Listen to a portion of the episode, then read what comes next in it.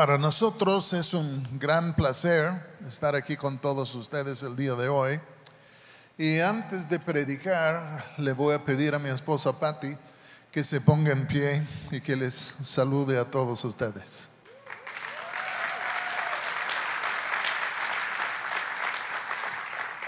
En este año cumplimos 48 años de casado y no les puedo decir cuánto he sufrido yo.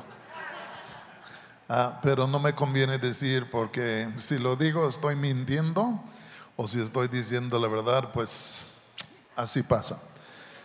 Pero tenemos 48 años de casado, 43 años aquí en México. Tenemos tres hijos casados y 11 nietos, más un nieto que ya se casó y no sé cómo se califica la esposa de él, pero le incluimos con los nietos y ahora son 12. Pero ahí va creciendo la familia en la gracia de Dios. Dios es muy bueno. Ahora veo el reloj y yo tengo 39 minutos con 54 segundos para compartir lo que quiero compartirles el día de hoy.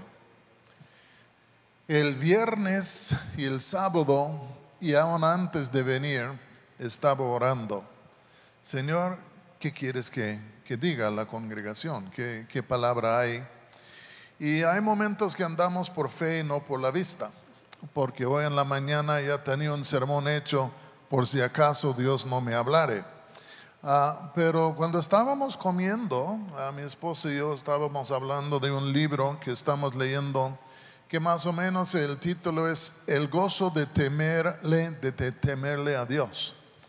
Y estábamos platicando de, de un capítulo en este libro y mi esposa dijo algo y ya, la neta, es, ya no le escuchaba más lo que ella decía porque algo estaba explotando delante de mí. Y me gustaría hablarles un poco en esta mañana de lo que voy a llamar la gloria del amor de Dios la gloria de la misericordia de Dios y la gloria inclusivo de la gracia de Dios.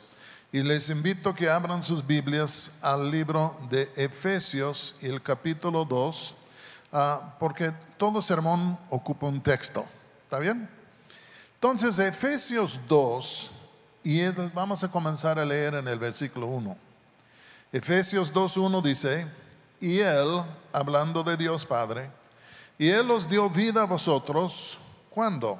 Cuando estabais muertos en vuestros delitos y pecados, en los cuales anduvisteis en otro tiempo, siguiendo la corriente de este mundo, conforme al príncipe de la potestad del aire y el espíritu que ahora opera en los hijos de desobediencia. Dice, entre los cuales también todos nosotros Vivimos en otro tiempo en los deseos de nuestra carne, haciendo la voluntad de la carne, de los pensamientos, y éramos por naturaleza hijos de ira, lo mismo que los demás. ¿Qué cuadro tan oscuro pinta el apóstol Pablo de lo que eran los efesios antes de llegar a Cristo? Pero es un cuadro también que es aplicable a nosotros porque ahí andábamos, muertos en nuestros pecados y delitos.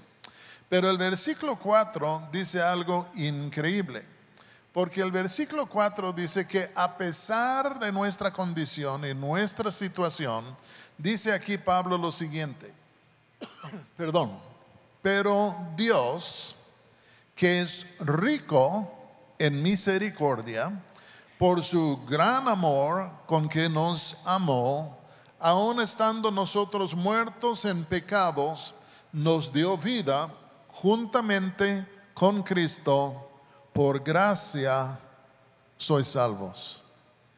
Y en estos dos versículos encontramos tres palabras importantes. El amor, que es el amor de Dios, la misericordia, que Dios es misericordioso, y también encontramos la palabra gracia. Y me gustaría intentar explicar un poco estas palabras en un contexto que todos conocen, que es la parábola del hijo pródigo. Pero primero vamos a orar. Padre, gracias en esta mañana por tu pueblo que ha sido redimido por la sangre de Cristo. Gracias que podemos estar como pueblo y templo de Dios. Gracias que tú estás en medio de nosotros. Padre, ahora te pido mucha gracia para hablar detenidamente y entendiblemente las cosas que están explotando en mi corazón. Y en el nombre de Jesús, Padre, yo te lo pido. Amén. Amor, misericordia y gracia. Y voy a agregar una palabra más, gloria. Pero vamos a abrir nuestras Biblias a Lucas 15. Yo creo que todos nosotros quienes estamos aquí hemos leído por lo menos una vez en la vida la, la parábola del hijo pródigo Bien puede ser que has visto una película sobre la vida del hijo pródigo o si has escuchado un sermón, sino 20 sobre el tema y estamos más o menos familiarizados con la situación. Pero en la parábola del hijo pródigo hay tres personas principales. La historia, la parábola, se gira alrededor de tres personas.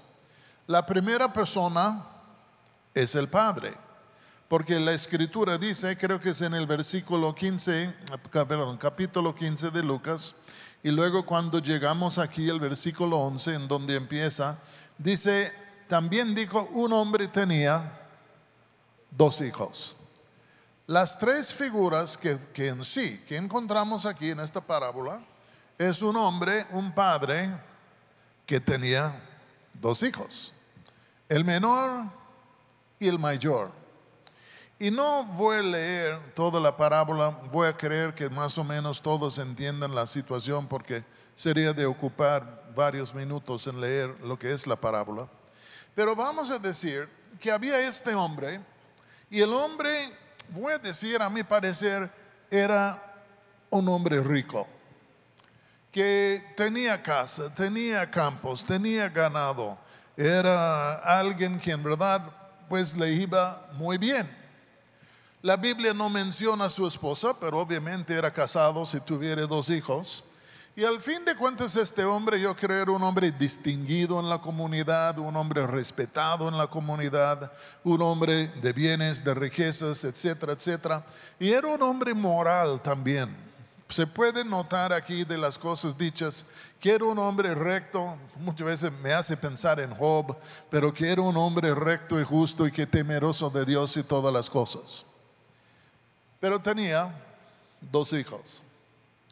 Y la historia, en verdad, se gira alrededor de los acontecimientos en la vida del hijo menor. El mayor trabajaba con su padre, no digo que fuera el mayordomo de las cosas, pero el mayor en sí trabajaba con su padre. Pero el menor ya era de, cortado de otra tela. Parece que el menor no estaba realmente interesado en las cosas de, sí, de la familia, de los negocios de la familia, que no estaba realmente interesado en cosas de la justicia o lo que era bueno o malo. Y parece ser que sus inclinaciones eran más hacia los deseos o los placeres de la carne. Y un día se le ocurre acercarse a su padre y dice, Padre, dame la parte de los bienes tuyos que me corresponden. Y lo que estaba haciendo es que estaba pidiendo su herencia antes de que muriera su padre. nos puede parecer raro, pero en diferentes países y en momentos se puede hacer esto. Y entonces él viene y dice, dame en sí el parte de los bienes que me corresponden. Ok, yo no sé qué pretexto le dio, no sé qué razón le dio. Tal vez le dijo, yo quiero empezar un negocio, quién sabe qué. Pero al fin de cuentas va y pide, y el padre le dio el parte que le correspondía.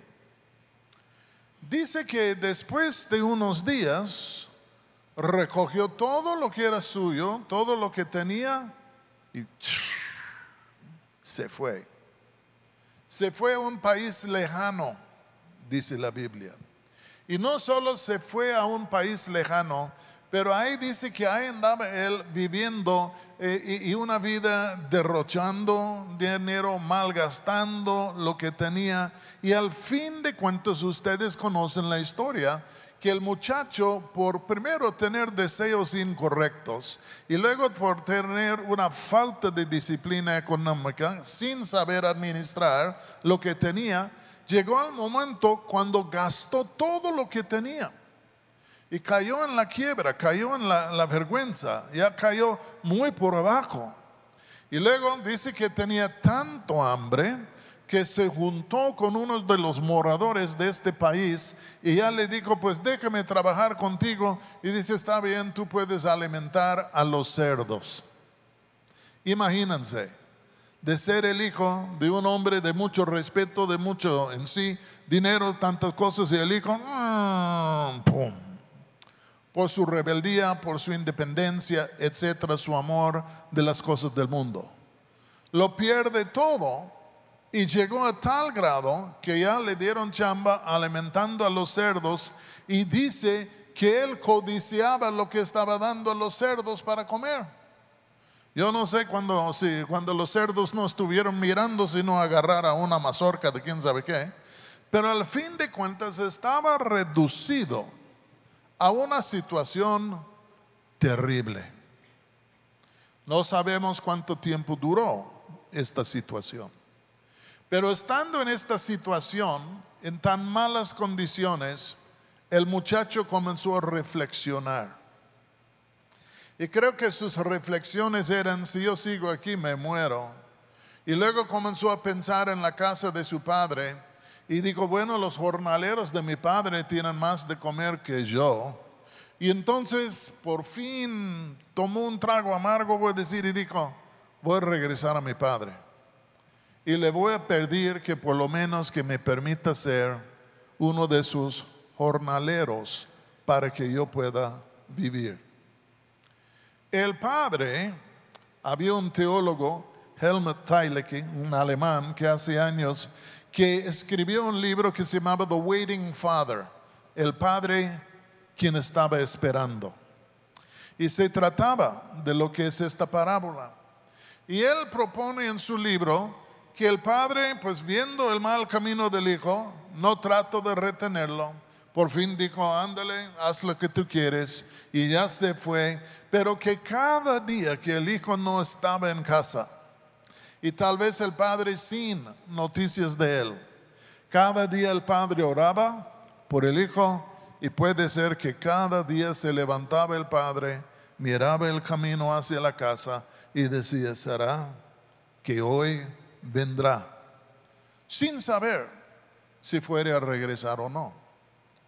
Pero luego llega un día cuando el hijo haya reflexionado y en un sentido no tiene otro recurso sino de regresar a la casa de su padre, pedirle que le haga un jornalero, que un día el padre yo creo, o sea, que se levantó, echó, echó por la ventana y ahí venía su hijo. Puede ser que él estaba en la mesa desayunando y entra un siervo y dice, no vayas a creer quién viene. ¿Quién? Tu hijo. Y yo creo en este momento, si estuviera desayunando, se levantó de la, de la mesa y la escritura nos dice que él corrió hasta donde estaba su hijo. Totalmente fuera de traducción y costumbre para aquellos tiempos. Los ancianos no corrían por dignidad, caminaban por dignidad. Hoy en día yo no corro porque soy viejo y no puedo correr.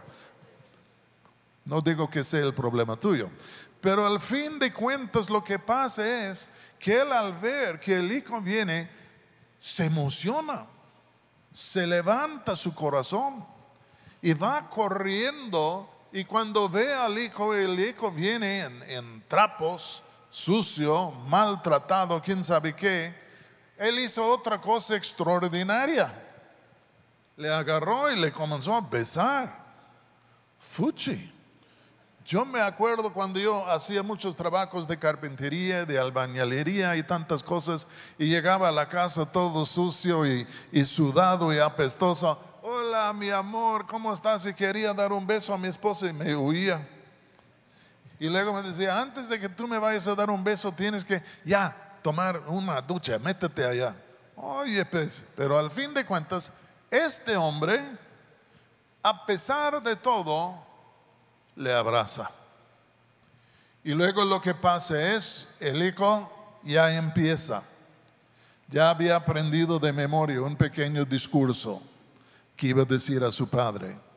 Padre, yo no soy digno de ser llamado hijo tuyo. Yo he pecado en contra del cielo y en contra de ti. Y en esta manera se estaba acercando el Padre, reconociendo su situación, reconociendo las cosas. Yo creo que esperando que tal vez el Padre le fuere a dar un lugarcito, quién sabe en dónde, colgado por una uña. Y con esto el Padre dice, tráiganme por favor sandalias para sus pies. Traigan uno de mis mejores túnicas y póngansela. Y luego también dale un anillo. Y con esto lo estaba recibiendo, pero también lo estaba restaurando. No sabemos cuánto tiempo duró el proceso, pero les dije que quería hablar un poco del amor, de la misericordia y de la gracia. El Padre tenía un amor para su Hijo que no pudiera ser apagado, que no pudiera desaparecer. Porque el Padre amaba a su Hijo si el Hijo estuviera bien o si el Hijo estuviera mal. No es que amaba a los buenos y no a los malos. Y esto nos habla muchísimo de lo que es el amor de nuestro Dios Padre. Porque ahora que somos cristianos, podemos imaginar que Él nos ama a bases de, del mérito de que ahora somos santitos y que Él ama a los buenos y por eso nos ama. Pero yo les voy a decir algo. Nuestro Padre Celestial nos amó hace mucho tiempo cuando estábamos en nuestros peores momentos.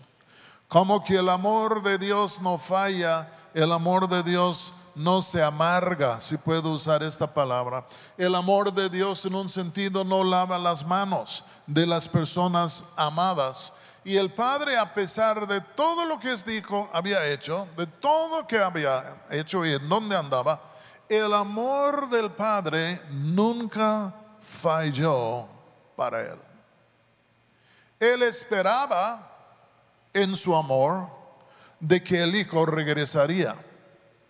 Yo quiero decirles que nuestro Padre Celestial no solo nos amábamos, nos amaba en nuestros días peores, no solo estaba esperando que un día tal vez fuéramos a venir, pero nuestro Padre Celestial, voy a decir en el primer lugar, hizo preparación para nuestro regreso por enviar su Hijo a la cruz, quien pagara nuestros pecados en su muerte.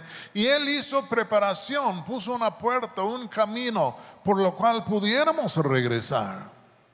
Pero no solo esto, la Biblia dice que Dios nos ha llamado de las tinieblas a la luz. Yo no sé en cuál cueva o pozo oscuro o cuarto oscuro estabas encerrado tú en tu pecado y en tu maldad antes de venir a Jesucristo. Pero todos nosotros sabemos que vino un momento cuando alguien comenzó a tocar a la puerta, que alguien comenzó a susurrar nuestro nombre, que alguien comenzó a extender su mano hacia nosotros y nos dimos cuenta que era Dios mismo que nos estaba llamando a que volviésemos a Él Y no lo hacía con amenazas, lo hacía con promesas, porque Dios es bueno y al fin de cuentas no solo estaba esperando, hablando con los ángeles, ¿y qué creen? ¿Va a volver Roberto o no? ¿Cuándo crees que vuelve? Si se vuelve. Y los ángeles, pues sepa Dios, tú eres Dios, nosotros no sabemos. Pero no era así. Si no estábamos perdidos, pero Dios estaba involucrado activamente en preparar un plan y hasta llamarnos a que volviésemos a Él de nuevo por medio de la proclamación del Evangelio. Yo digo, ¿qué clase de amor? ¿Saben ustedes qué habría hecho yo con el mundo si hubiera sido Dios? Lo que ustedes habrían hecho yo habría borrado todos de la mapa, yo habría en sí desintegrado toda la creación y habría dicho, bola de ingratos ya recibieron lo que merecieron y ya. Pero Dios no es así. Cuando Dios ama, Dios no suelta, Dios no olvida, porque nos ama. Y tú y yo aquí estamos el día de hoy por el puritito amor de Dios que sí tuvo paciencia pero era una paciencia en proceso, porque todo lo que Él hizo era para ganarnos y por fin llegamos un momento de doblar la rodilla, de confesar con la lengua que Jesucristo es el Señor y entramos en el reino de Dios. Pero hay amor y hay misericordia. ¿Qué quiere decir la palabra misericordia? Cuando yo pienso en la palabra misericordia, yo pienso en esto, que la misericordia es de no recibir lo que uno merecía, de no recibir lo que uno merecía. Muchas veces, tal vez nunca, lo pensamos así. Pero ¿saben ustedes que por la ley judía, que el padre al llegar su hijo le pudiera haber mandado a ser apedreado, ejecutado? Porque el Antiguo Testamento dice, honrarás a tu padre y tu madre. No le honró. El Antiguo Testamento dice que el que maldice padre o madre será apedreado. Y otras infracciones en contra de los padres y madres que podrían merecer muerte. Y yo creo que el hijo regresó, su plática era nada más hazme como un jornalero. No sé si se le hubiera pasado por la mente de que posiblemente su vida podría estar en peligro en regresar pero cuando él regresó, ahí estaba frente a su padre. Yo creo que tal vez esperando lo que iba a hacer, pero sin saber qué iba a hacer. Puede ser que estaba esperando una palabra de condenación, de rechazo, un grito, quién sabe qué. Pero lo que el padre hizo es esto. Cuando él dijo, traigan una túnica, traigan un anillo, traigan unas sandalias, estaba diciendo de antemano, no le voy a dar lo que merece. Esta es misericordia. Cuando tú y yo venimos a Jesús hace tanto tiempo, cuando fuere, yo hace 50 años, mi esposa hace 50 años, ¿qué merecía yo de Dios? En primer lugar, nada. En el segundo lugar, misericordia. Y en sí, yo me, perdón, yo merecía juicio. Y es por eso que cuando uno viene a Jesús, dobla la rodilla y ora y dice, Señor, perdona por favor mis pecados en un sentido es más que solo una ofensa que hemos cometido en contra de Dios. Porque la Biblia dice que la paga del pecado es la muerte. El alma que pecare morirá. Y cuando venimos a Cristo y, y nos acercamos para orar, Señor, perdóname por favor, es mucho más que solo te he ofendido, es mucho más que mi vida va mal. La neta es, Dios, yo reconozco que siendo el pecador malvado que yo he sido, que la paga del pecado es la muerte y esto es lo que yo merezco. Pero, ¿qué dice el Padre? No es que saltó esta cosa, pero yo creo en este momento, por no accionarse en la manera de ejecutar ley sobre este muchacho, le estaba enseñando, revelando misericordia. Si alguien no entiende que en verdad por su pecado haya merecido lo que voy a llamar la muerte eterna, destrucción, infierno, debido a sus pecados, si uno no entiende esto, no puede agarrar el sabor verdadero de la misericordia de Dios. No puede ver la medida de lo que es la misericordia de Dios. Porque si Dios no nos tuviera, no nos hubiera tenido misericordia, ninguno de nosotros estaríamos aquí el día de hoy. Yo sé que yo estaría en el infierno junto a mi Padre. Yo no sé si tu tiempo habrá llegado o no, pero aparte de la misericordia de Dios que trae el perdón de Dios, todos son destinados a la destrucción eterna. Y luego la gente inventa muchas cosas para, para zafarse de esto, de sacarse de esto. Dicen pues que este no es cierto, yo no creo esto. Y por el hecho que yo no lo creo, no puede ser así. Qué bárbaro. Oh, pues yo, yo le voy a dar a Dios esto, yo voy a hacer esto, ta, ta, ta. Y e imaginamos que en alguna manera podemos abrogar lo que es la ley de Dios, de que el pecado en sí merece la muerte. Y muchas veces intentamos muchas cosas. Me acuerdo hace años hablé con un hombre en un hospital en Morelia, o perdón, en Uruapan, estaba muriendo y un pariente me pidió que fuera a hablar con él. Y entonces le dije, don fulano, los tiempos están llegando a su fin estás bien con Dios. ¿Cómo lo vas a hacer? ¿Te has, tú has pecado. Dice, lo tengo arreglado. ¿Sí? ¿Cómo? Mi hermana es monja y ora por mí todos los días. Y tiene a todos en el convento orando por mí todos los días.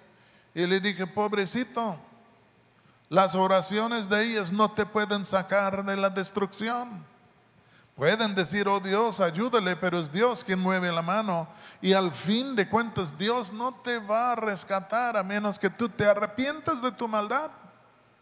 Y cuando uno se arrepiente de su maldad con sinceridad, porque Dios no es tonto, cuando uno en sí se arrepiente, Dios le perdona.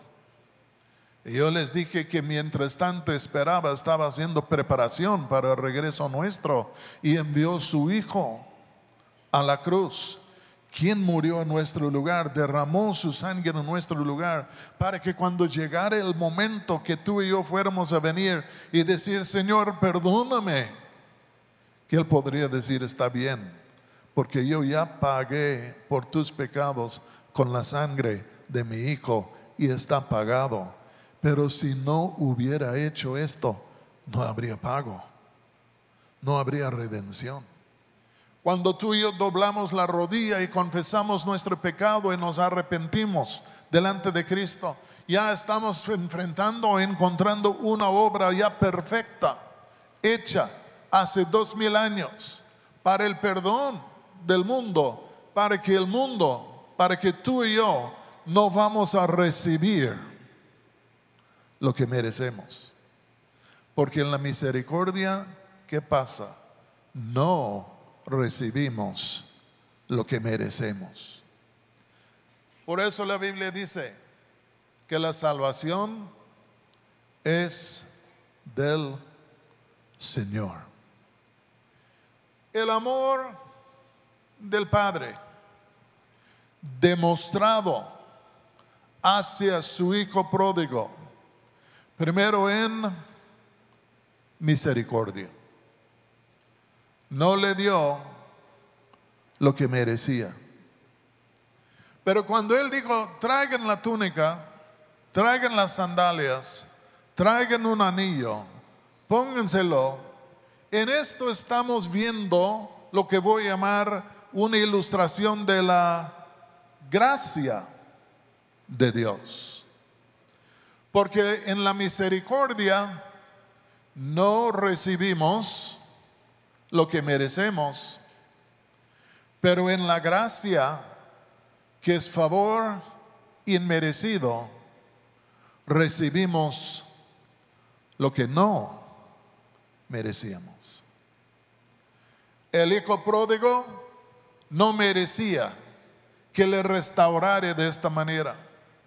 No merecía que le pusieron sandalias. No merecía que le pusieran un anillo que era signo de autoridad. No merecía que le dieron una túnica. No tenía ninguna manera de reclamar o de pedir estas cosas o suponer que, que los pudiera tener porque él en sí habría eh, deshecho todo, ya no tenía en dónde reclamar o en dónde decir, estas cosas son mías. No habían reclamos. Pero Dios, a pesar de su maldad, le dio lo que no merecía. ¿No les parece un poco extraño que después de haber sido rebeldes tan ingratos, necios y feos por tantos años, que Dios cuando venimos a Cristo, que Dios nos perdona en su misericordia y de pronto nos llama hijos de Dios. Y luego nos da un nuevo corazón y luego nos viste con su justicia. Somos adoptados en la familia de Dios y Él comienza a obrar en nuestras vidas para levantarnos, para sanarnos, para cambiarnos. Y uno dice, ¿y por qué me pasa todo esto? No lo merezco. Y Dios dice, yo sé que no lo mereces, pero yo soy bueno y yo te amo. Le voy a hacer una pregunta. ¿Qué tenemos tú y yo de parte de Dios que hemos merecido? Hablando del lado bueno. Yo tengo una hermosa esposa. Ya tenemos 50 o 48 años de casado.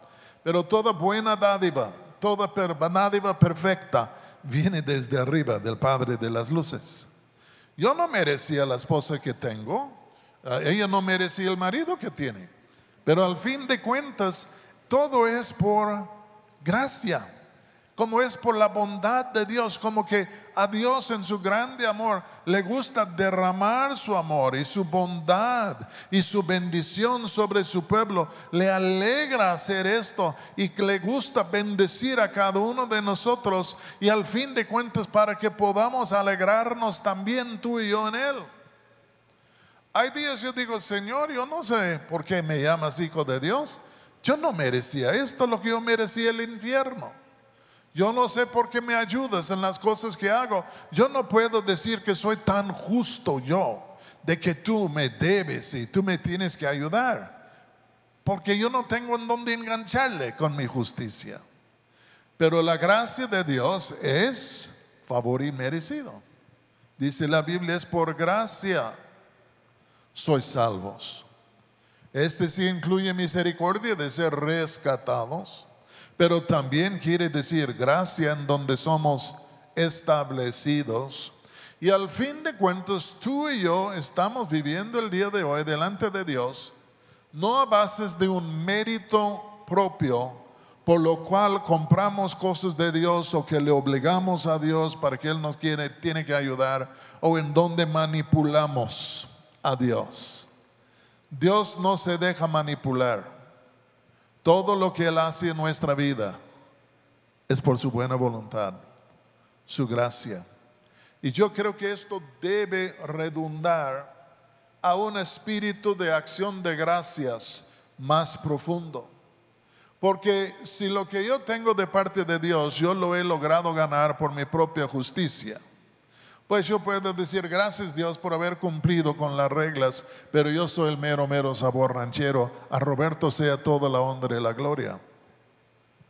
Pero si yo no puedo decir que haya venido por mi mérito y que solo haya venido por su bondad, yo no figuro en la cosa. Yo solo soy recipiente, la persona que recibe de su gracia. Que me lleva a hacer una pregunta. ¿Qué tan bienaventurados somos? ¿Qué tan dichosos somos? ¿Qué tan favorecidos somos cuando no hay razón de su favor? ¿Por qué? Porque éramos pecadores. En su misericordia nos perdonó, no nos dio lo que merecíamos, pero en su gracia nos ha bendecido sobreabundantemente y viene por su gracia. Este no quiere decir que yo no oro, este no quiere decir que yo no diezmo, este no quiere decir que yo no trabajo para la obra de Dios. Pero aún la inspiración de diezmar, ¿de quién viene?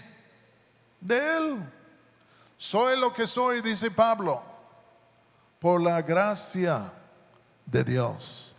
No por mi propio esfuerzo y hechura, pero es su gracia que está obrando en nosotros. Y yo creo que esto me lleva a, a una palabra más y es gloria. Si Dios me ama, y yo no sé por qué me ama, hay días digo, Señor, ¿por qué a mí me amas? Y dice, porque te amo. Pero dame una razón, soy guapo, o, o, cuál, soy chistoso. Dime algo, ¿qué, hay adentro de mí que te hace amarme a mí? Dice, yo te amo porque yo te amo. Ay Señor, pues dime un punto de mérito que con esto he ganado tu amor. Y no lo da. Simplemente dice, te amo porque te amo. Wow. ¿Quién puede explicar esto? Y pone su amor sobre nosotros. Pero vuelvo a decir, llegamos a su misericordia no nos dio a nosotros lo que merecíamos. Nunca. Yo digo, si hubiera dado lo que yo merezco, yo no estaría aquí el día de hoy. Y luego, luego que nos da lo que no merecemos. Su gracia.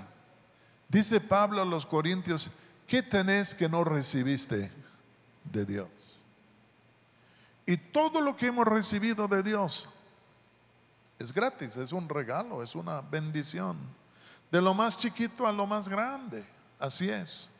Y entonces, al pensar en su amor, al pensar en su misericordia, al pensar en su gracia, nos tiene que llevar a la palabra gloria.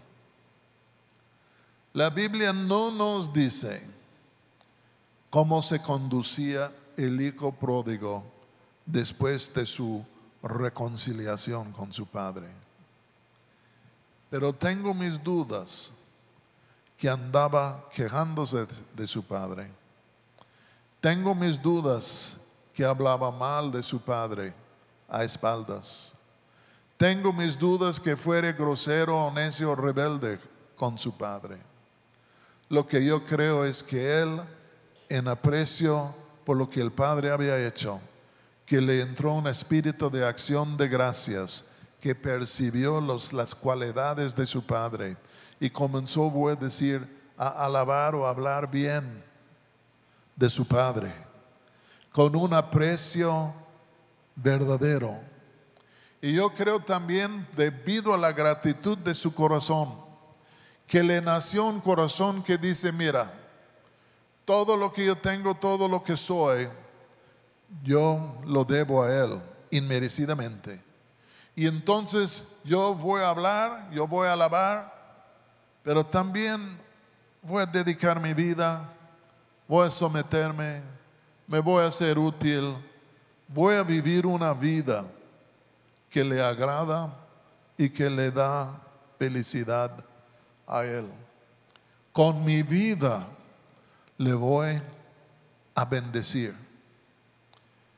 ¿Por qué hacemos las cosas que hacemos?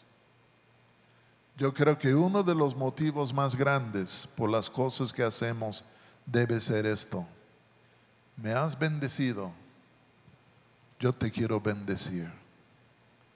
Yo quiero responder en alguna manera que a ti te bendice, que te alegra el corazón. Te voy a honrar, voy a hacer lo que tú crees que yo debo hacer. Yo te quiero bendecir. Y cuando uno vive una vida así, vive una vida de lo que voy a decir o llamar plenitud de gozo, de bendición, de comunión y compañerismo con Dios. Entonces, el tiempo ya se terminó. Quiero orar y quiero invitarles a todos ustedes que se pongan en pie y vamos a orar. Algunos de los refranes más frecuentes del Antiguo Testamento es esto. Porque Dios es bueno y su misericordia es para siempre. Y yo digo, wow, esta es la verdad. Y sería bueno de levantar nuestras cabezas, pasar por las nubes de las críticas y quejas y meter nuestras cabezas en la luz pura del cielo, en donde está nuestro Dios, y bendecirle por quien es, bendecirle que no nos dio lo que merecemos, que sí nos dio lo que no, no merecíamos, que al fin de cuentas que Él está con nosotros y, y podemos bendecirle de día en día. Porque fíjense bien, les voy a decir algo que algunos van a decir, no, ay, hermano, no digas esto. Pero la Biblia dice que Dios nos escogió en Él antes de la fundación del mundo. Yo no quiero entrar en todos estos temas, pero me hace pensar que un día Dios puso su ojo sobre Roberto, dice, este ingrato tiene tantos problemas le voy a visitar y le voy a, levantar. Un hecho de su gracia particular y especial sobre la vida de cada uno de nosotros. Y cuando nos agarra, no nos suelta. No nos suelta, aunque le damos patadas y le mordemos la mano, no nos suelta, porque nos ama. Vamos a orar.